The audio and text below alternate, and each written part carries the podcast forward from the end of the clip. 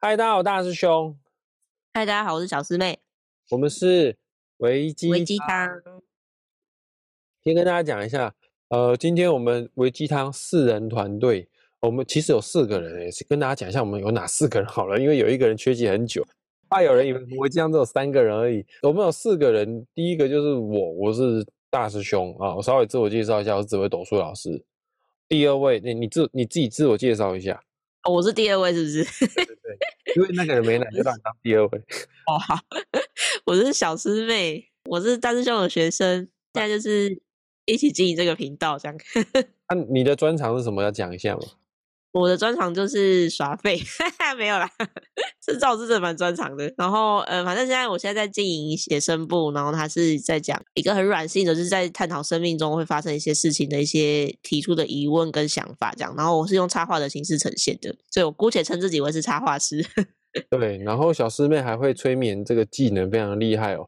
第三个伙伴，他叫做小师弟，以前也是大师兄的学生，他只是。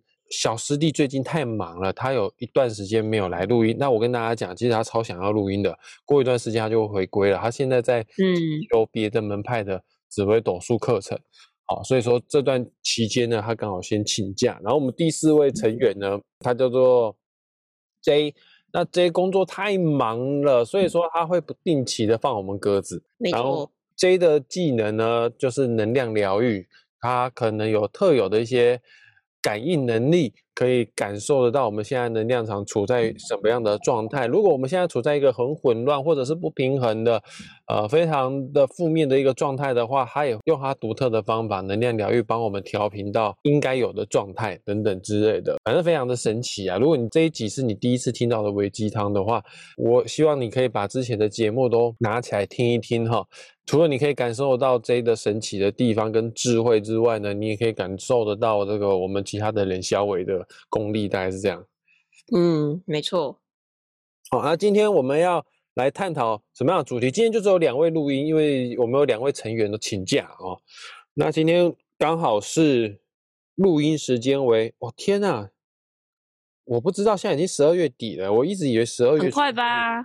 十二月过超快的。我不知道为什么十二月怎么那么快，可是我确实十二月超忙，嗯，忙到爆炸。因为我是命理师，通常在年底的时候个案就会比较多，真的接不来。我现在还把个案已经推到二月份去了。说好，那我们现在录音的时间是国历哦，二零二三年十二月二十二号，旧的一年二零二三年快要结束了，新的一年二零二四年就开始了。我相信很多人都有类似的习惯，在新的一年就会定下新的目标。那我问一下，自己也有类似这样的习惯吗？在、嗯、新年会定下新目标吗？每年都会定啊，就是每年都会期待下一年的自己能更好，讲的很心虚。那你定的目标后来有实现吗？到目前为止都没有实现。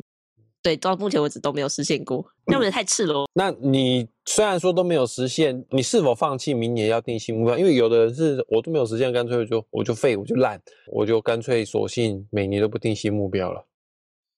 有一年，我忘记从几年开始了，应该是二零二一或二二年开始，我觉得想要开始定目标，但是好像有一年就是觉得我干嘛定这目标，反正我也不会达成，然后还不如就是所谓的人顺流，看会发生什么事情再说这样，对啊，所以好像有一年是没有定计划的，那大部分的人都会有会有一些对自己的小期待啊，可能也不会到说是一个很完整、很庞大的计划。但他就是会是一个一些希望自己成长的事情，这样。那关于明年你定的什么目标呢？明年你有定目标吗？明年有，今年就是希望可以，就是真的可以达成目标。每年都嘛是这样。哎，那你可以跟我分享一下二零二四年的目标是什么？好啊，因为我现在在经营这个写生部的频道，其实是跟小师弟一起。呃，如果大家不知道的话，就是我们是情侣这样子。然后当初创这个的时候，也是因为就觉得常常跟他对话的过程中，我们会发现一些就是生活上一些小有趣的事情，然后想把它记录下来。后来他学紫微斗数之后。也会就是希望可以诶，透过这个平台，也可以让大家知道紫微斗数是什么啊，只有这个东西成为也是一个技能的部分这样。但是因为我们两个也许是对自己没自信，或者是对自己的期许太低，还是怎么样，对自己太好，反正就是每次都会好，我们决定要开始更新，然后更新到一阵子就会开始停更这样。于是我们今年就好好去探讨为什么。并且希望可以改善这个为什么，然后再明年度是好好的可以把这个经营起来。当然，最终最终的目标就是会提到为什么要定这个计划嘛。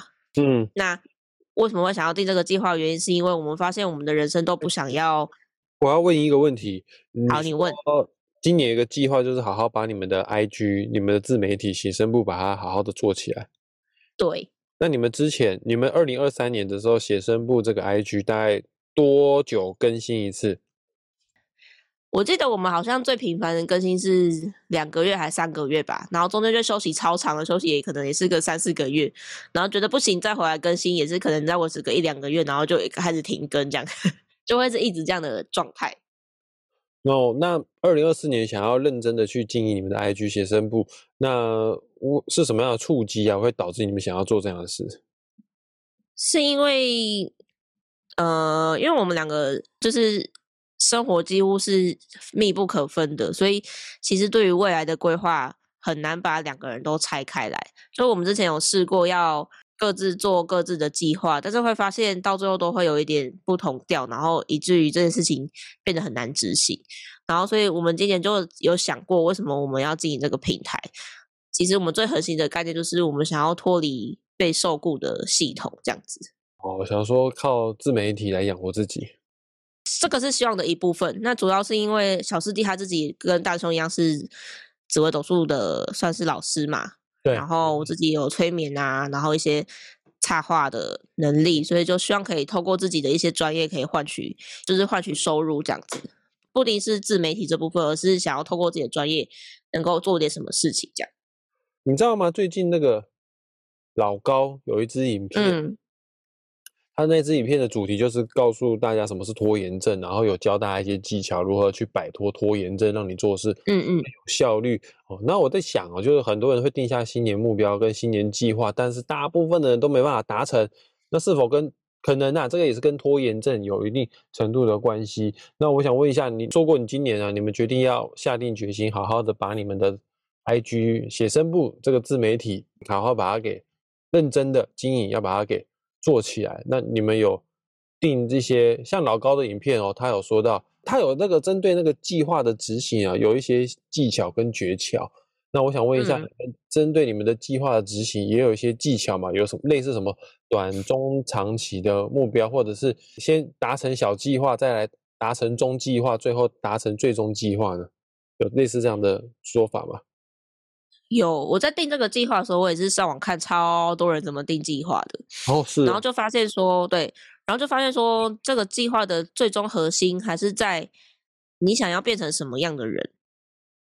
嗯，因为如果没有这个核心，就是没有这个推力的话，你永远都无法达成的目标，因为你就觉得没达成也没差，因为反正就是我也不一定要做成这件事情。可是如果你有一个很明确的自己想要成为什么样的人的话，而且这件事情是对你真的很渴望的事情的话，那你真的就会，至少我觉得比起过去随便定计划来，都还会有一些动力吧。就是觉得，因为你今天就是必须得达成这件事情，才会离你理想自己更近的感觉。哦，所以与其你在制定这些课表啊，嗯、制定一些 schedule 啊，制定一些如何达成计划的一些。方法不如你要先想清楚，你真正核心渴望想要的东西是什么？没错，就是那个最终点线到底是什么东西，你才会拼命的往前跑这样子。我觉得这个真的非常重要，有跟各位观众朋友分享一下。虽然说我很常在微鸡汤这个节目分享过这个案例，很多人的这个目标愿望是希望可以成为有钱人，有钱人根本就不是他核心真正想要的。他每个人对希望有钱的目的都不一样。有人希望有钱的目的就是哦，我我可以这个一年可以出国几次。有人觉得有钱之后呢，我可以想学什么就学什么。有人觉得我有钱的时候，我可以不用为了钱工作等等之类的。那他要的东西都不是有钱，他要的一个是出国，一个要的是什么？学习。另外一个要的是我不要为钱而工作。啊，你不要为钱而工作，那你可以像小师弟跟小师妹他的。计划一样，那我就认真的经营自媒体。我的自媒体如果做起来之后，我就可以不用为了钱去，不用为了死薪水去看老板脸色哈。所以说，嗯，你与其定那个很空泛的目标，就是说我要成为有钱人，你不再思考一下，再多花一点时间，在真正要执行计划之前，再再自我检视一下，我真正内心渴望的、想要的是什么？你会发现，你继续挖掘下去的话，你会发现，哎，其实你达成你真正目标、渴望的东西，没有想象中的那么难。你以为他必须要有钱才可以达到，其实他有的时候他不需要有钱，他就可以做到了。他你可以反而更缩短这个你到达你的愿望的这一条路。呃，真的有人拐一个大弯哈，他真的让他达到有钱了，但是他也没有时间出国啊。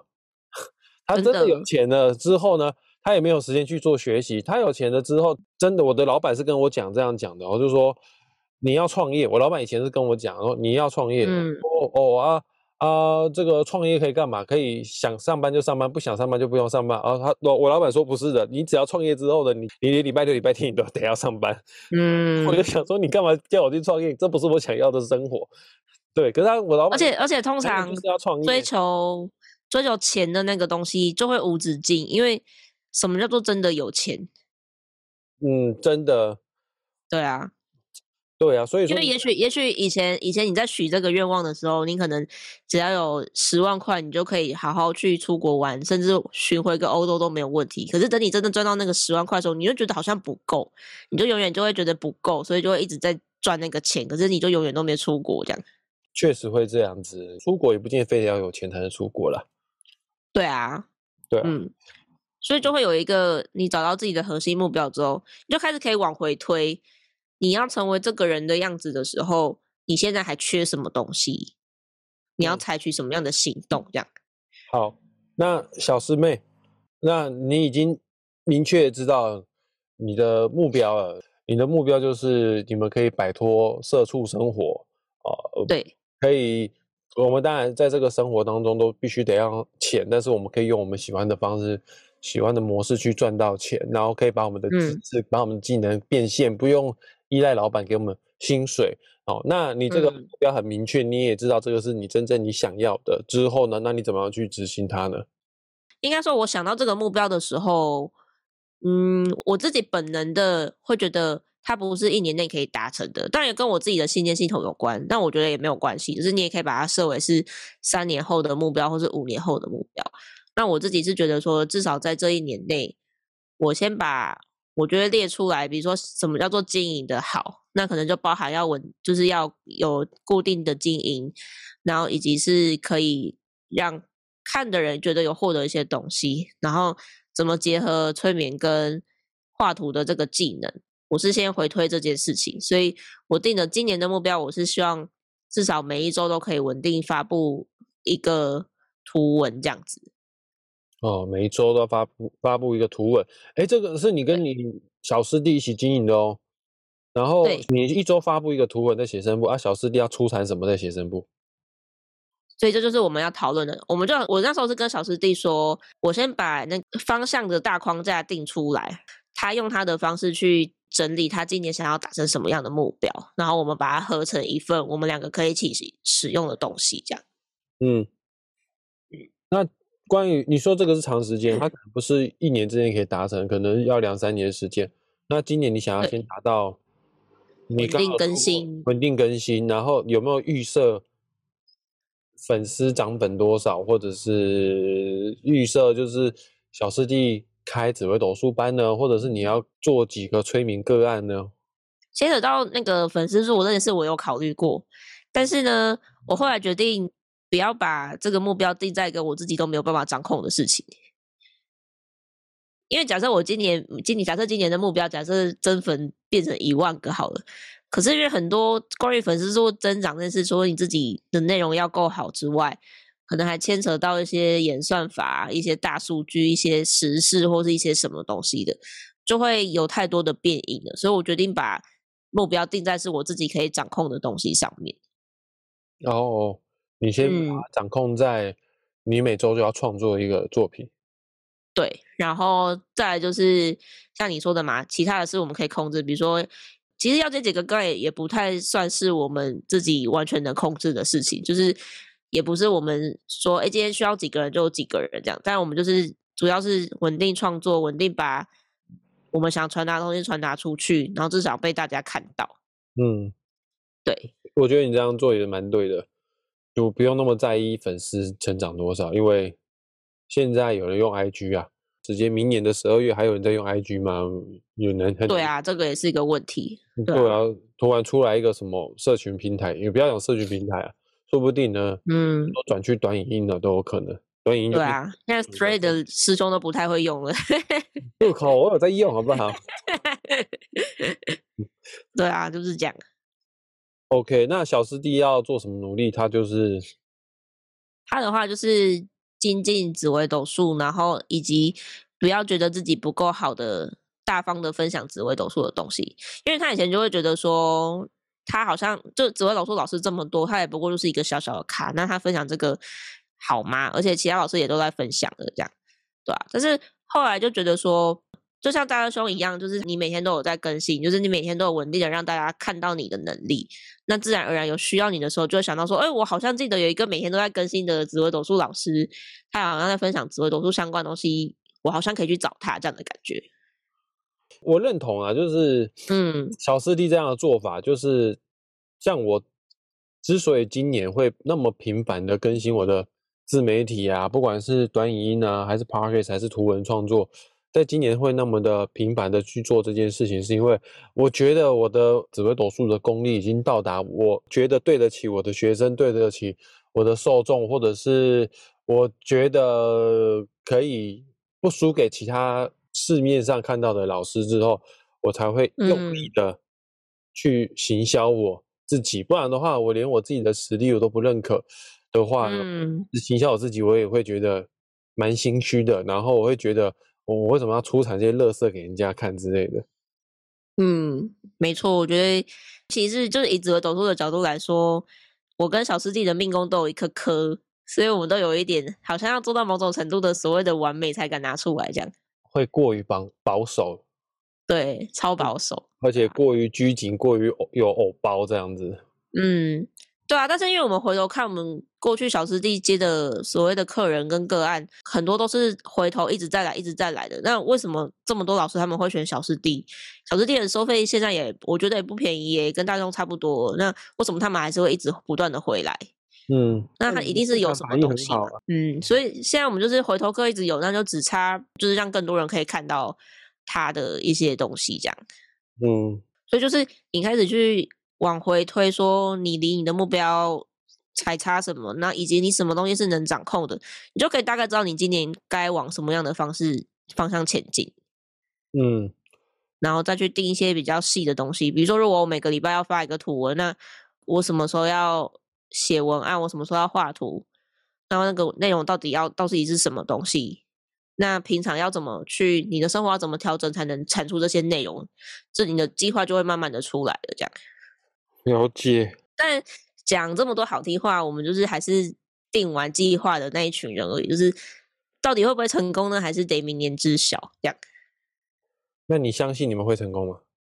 我今年有加一个所谓的检讨，那个检讨是可能比如说在执行几个月之后，我们会回头看一下这几个月的执行状况。那如果不错，就继续执行；然后不不行的话，就是在优化。或是调整，或是再减少发文数，什么都可以，但是就是要调整这样。然后我们大概到四分之三的时候，会来看一下有没有好好的执行。如果我们提的计划都有达成的话，我们就会给自己一个小奖，就是一个奖励，也不能说是小奖励，就是那个奖励，你可以是很期待的事情，也可以是你觉得可以鼓励你继续前进的事情，这样。你这样讲，我好像看过类似这样的书籍，就订订立计划，然后要自己执行的时候，你一定要设一个奖励机制，不然你不能全部都是痛苦的。因为有的时候执行计划，它的过程是不容易的，是辛苦的。那你全部都给喂给自己痛苦的话呢，那你可能没办法坚持到后面，或者是对啊，短中长期你要设一个奖励机制，你才有办法往更远大的目标继续努力迈进。这样子，差不多就是这样。你明天计划是什么？我我我讲一下我明年计划是什么，但是我在讲之前，我先跟大家分享一下哦，就是我们有个伙伴叫 J 嘛，他今天没有来的话，我们就分享一下哦，他前一阵子在他的 Thread 上面两周之前所写的一篇文章，那这一篇文章哈的内容有关于吸引力法则跟显化法则有点关系，那我相信哦，就是很多人计划一些目标的时候，某种程度是有个愿望想要去实现的。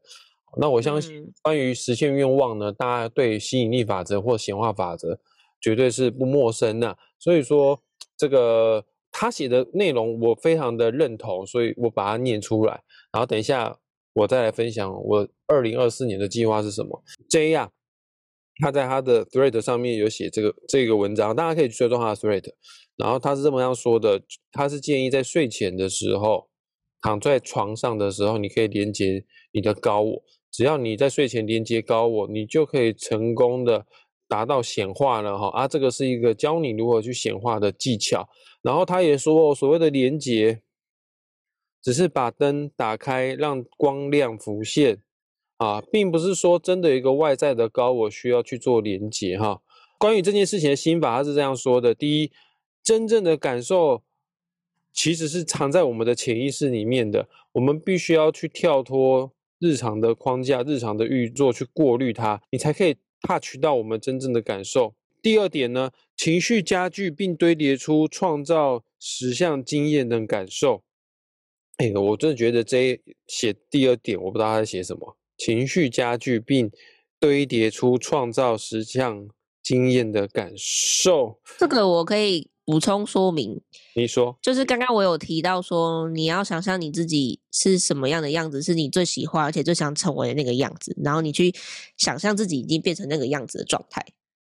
哦，了解。嗯、然后第三点呢，就是高我，还有神性觉知，还有合一的存在，其实都是我们哦，都是同一个你哦。哦，然后关于这件事情的心法第四点，他就告诉我们解释，高我并不是什么抽象的概念。它并不是另外一个分别于你的客体，不是我跟我们不一样的东西，它始终是我们的一部分哈。然后第五个，活在渴求的事物之中，只需要让高我浮现，无需外求。诶，讲的这个心法，大家可能听得有点懵懵懂懂。那我现在就告诉大家，在实作上面怎么样去做哈，就是你在睡前的时候，你躺在床上啊，请专注于调节你的呼吸速率。哦，吸跟吐的比例呢是一比二，或者是一比三，甚至你功力更好的话，你可以达到一比四，就是吸的速度是一，吐的速度呢是二，或者是三，或者是四。那我知道一开始要到一比四可能有点困难，没关系啊，你就慢慢的、慢慢的把它拉长。总而言之呢，就是吸的时间要短一点，吐的时间长一点哦。啊，这个呼吸的这个次数啊。频率啊，最好是讲放慢一些。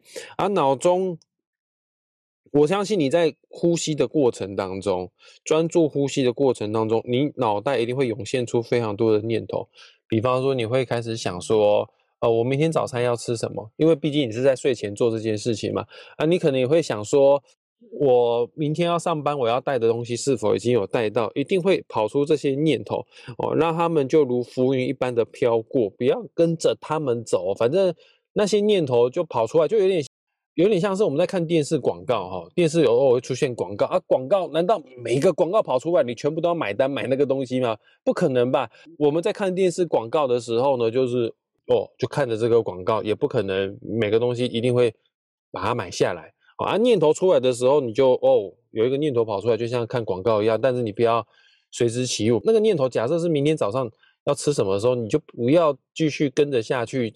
哦，那吃蛋饼呢，还是喝大冰奶呢，还是吃萝卜糕呢？就不用跟着想下去，然后就把它当做像浮云般的飘过。慢慢的，这个念头自己就觉得，哎，你都不理我，它就会消失哦。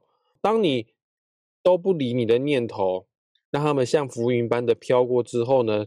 第三点呢，你就会慢慢的处在一个空寂的状态，一个空的状态，寂静的状态，哦，然后一百趴的去感受一下抽离物质界的本我真空的状态，因为你已经内心处在一个很平静的状态，你已经抽离物质界了哈，哦，那去体验一下，感受一下，我已经离开物质界的本我啊，本来的我的一个真空状态。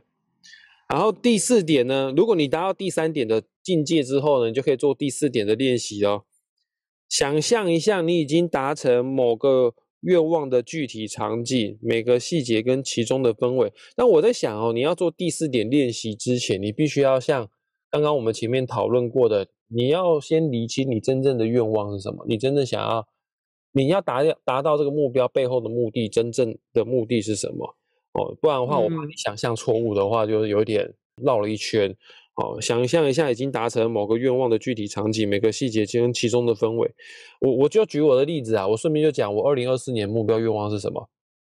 我就希望可以买个房子。哦啊，买房子的原因是因为这个，你要先搞清楚你为什么想要买房子哦，不是因为嗯都买房子啊。我觉得我年纪到了啊，差不多该买房子。哎，那这这是你想要的吗？不见得是你想要，你只是看到人家有，你觉得我应该也要有哦。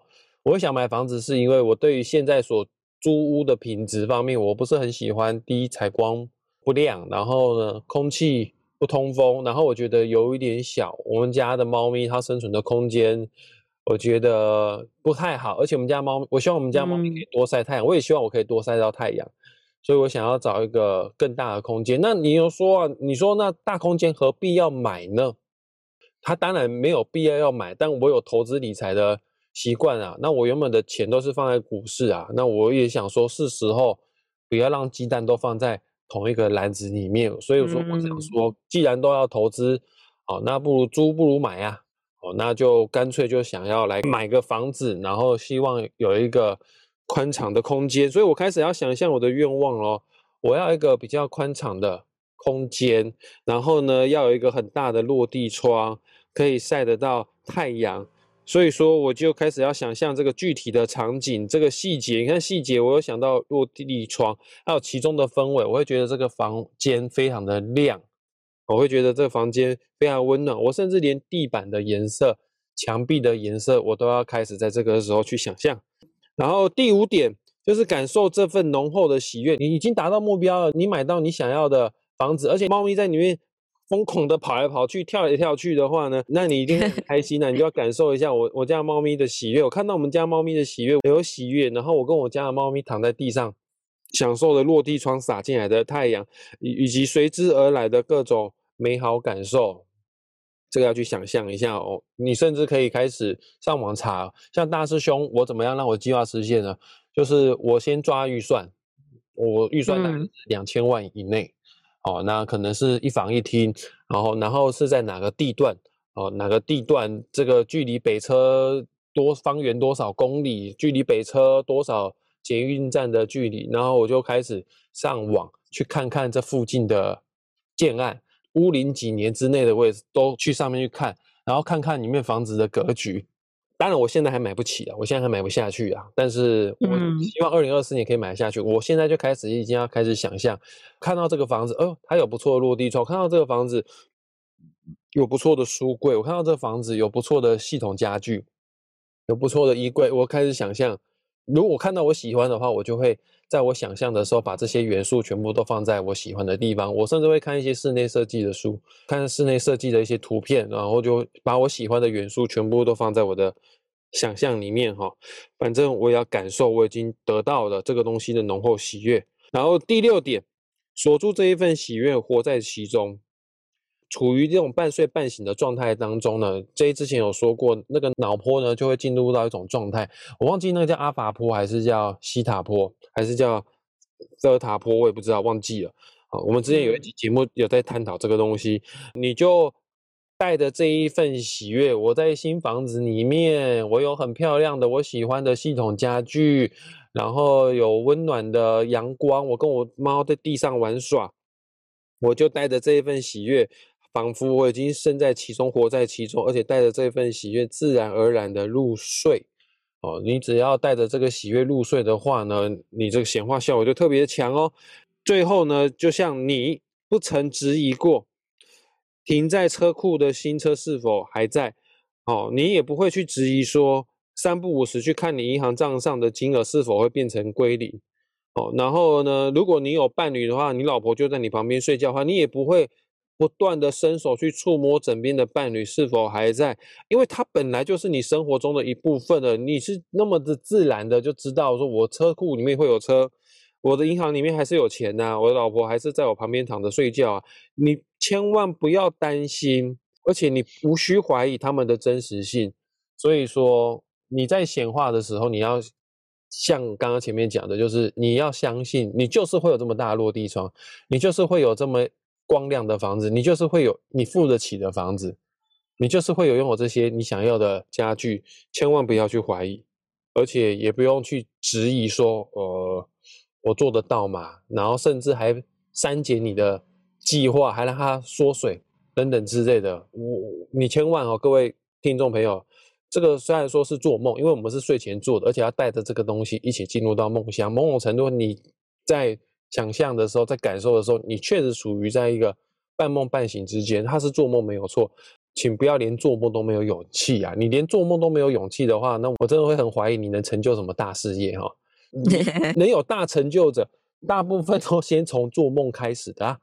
啊，你连做梦都不敢做梦，嗯、我我我就不懂哈、哦。有些人很悲观，他觉得希望越大。失望都就会越大，那你连这个失望你都不敢承担的话，那我我不知道你还有什么样的抗压力耶？哦，那我也不知道你连这样失望都不敢承担的话，我觉得那你在追求成功的这条道路上，你连承担的失败的勇气都没有的话，很难就有所成就，你就只能庸庸碌碌过一生了哈。做梦就算没有梦想成真啊，对你有什么样的损失？他其实就没有损失哦，请允许自己有做梦的勇气，好不好？他真的 对你完全没有损失，哦，对啊，然后千万不要怀疑它的真实性。你你越不怀疑，你越相信你值得拥有一切的美好，全宇宙就会帮你。啊，如果你觉得我真的，你会担心，你会不相信自己可以这么好命的话，那活该你歹命哦，你真的不会好命的。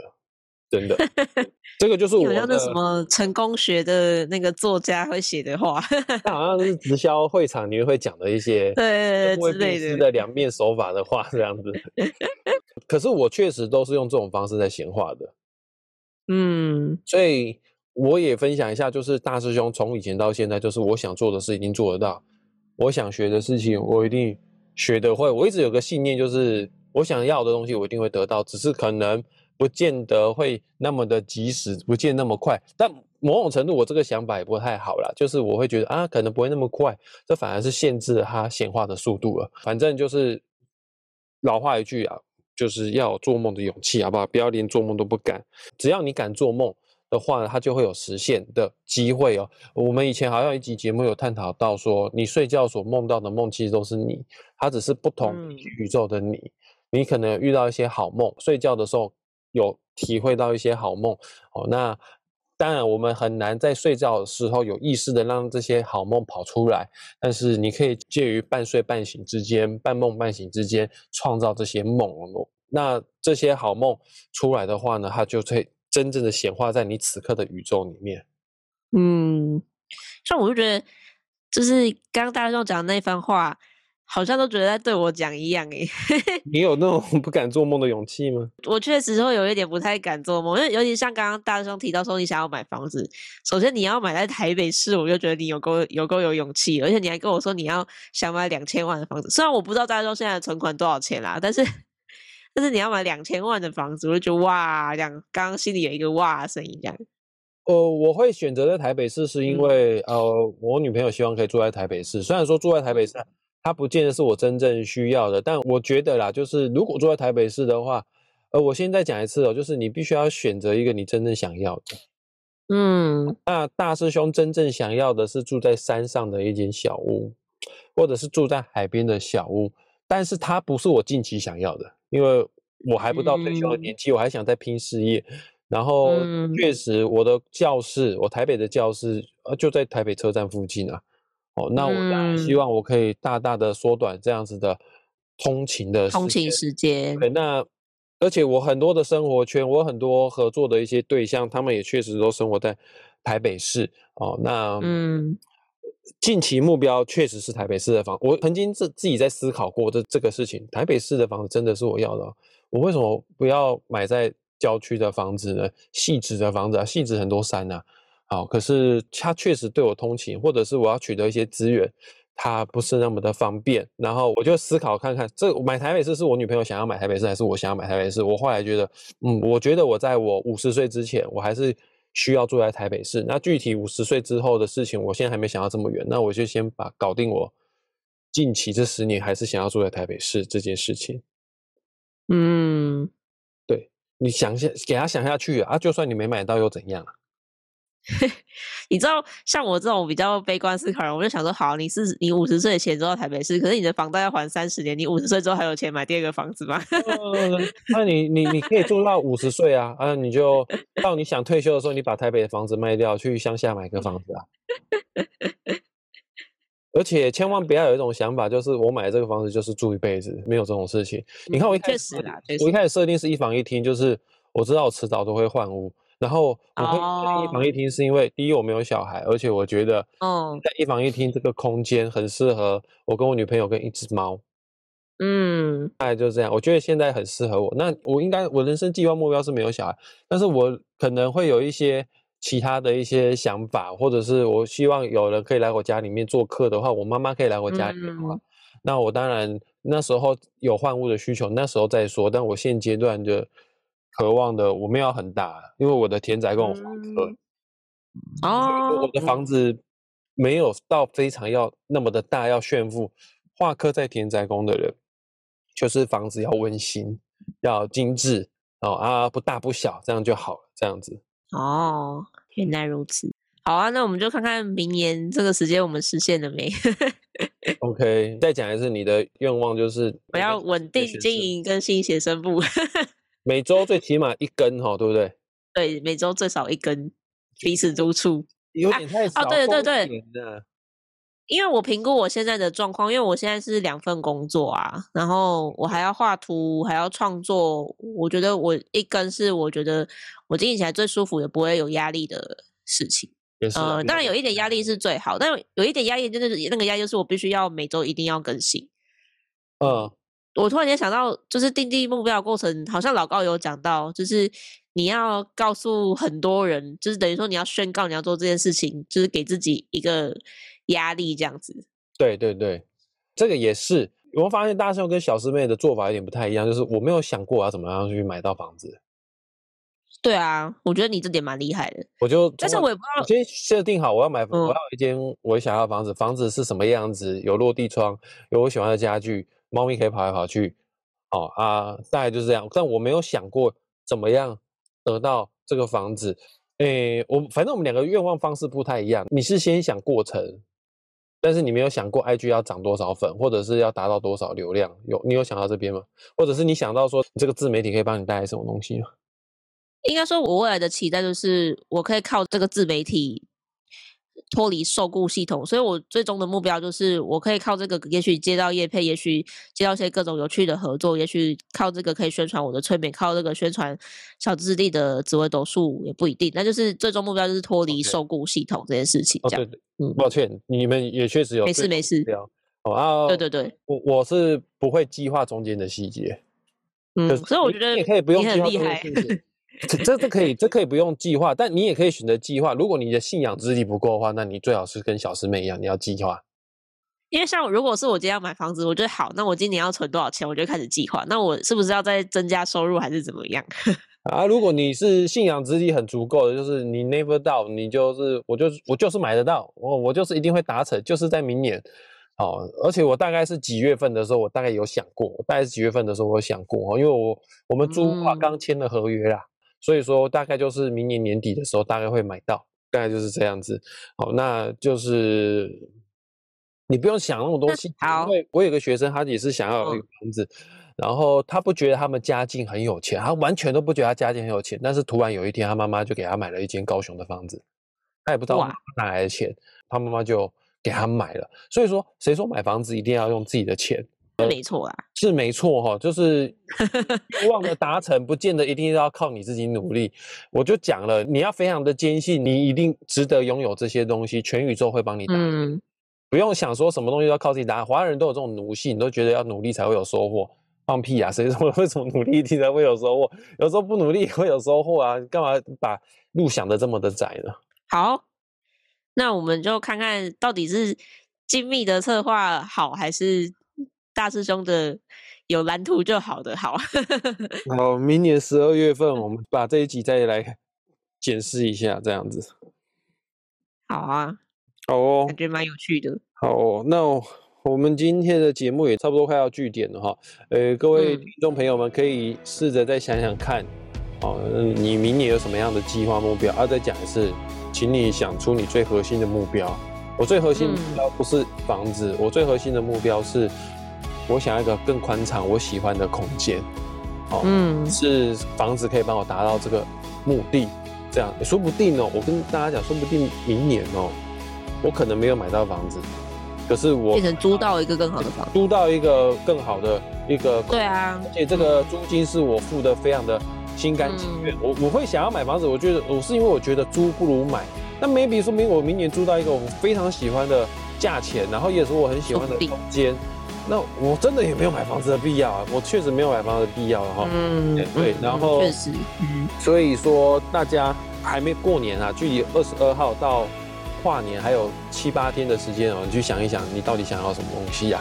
先想一想，不急着下订单啊，先明白自己真正渴望的是什么之后呢，然后就看看你要用小师弟、小师妹的方式去实现，还是用大师兄今天分享的方式去实现，给大家参考。嗯。